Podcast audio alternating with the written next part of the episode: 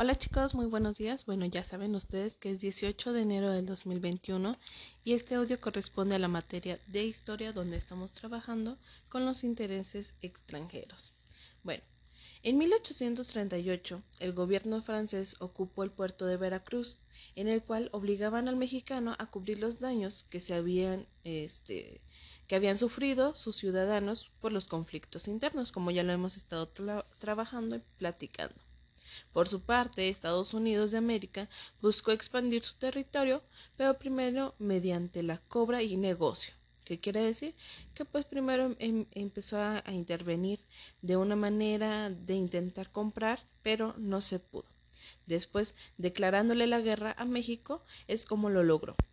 Este enfrentamiento tuvo lugar entre 1846 y 1848 pero concluyó con la victoria de los Estados Unidos o con los estadounidenses, que quiere decir que como consecuencia México perdió los territorios de Alta California y Nuevo México, que se encuentran en la parte de arriba de, eh, Sonora. Entonces, eh, esta fue la parte que Estados Unidos intentó comprar, pero como no pudo, fue hacia la guerra y a partir de ello es como nos ganó el territorio.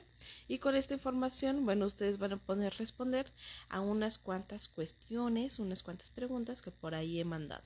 La primera ¿qué es lo que van a realizar? bueno en su cuadernillo de trabajo dice colorea el recuadro del cual valió Estados Unidos de América para poder obtener territorio mexicano. En este caso fue compra de territorio B bueno, ahí tiene C. Intercambio de zonas específicas o la sierra de rutas comerciales o guerra de conquista.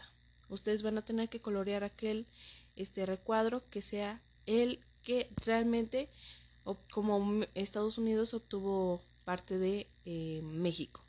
A partir de, de la compra del territorio, a partir del intercambio de zonas, a partir del cierre de rutas comerciales o a partir de una guerra de conquista.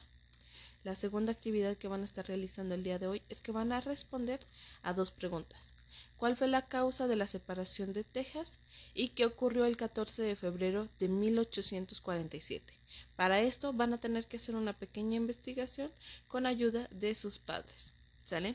Diviértanse mucho y espero esas respuestas para poderlas evaluar. Diviértanse mucho y cualquier duda estoy a sus órdenes.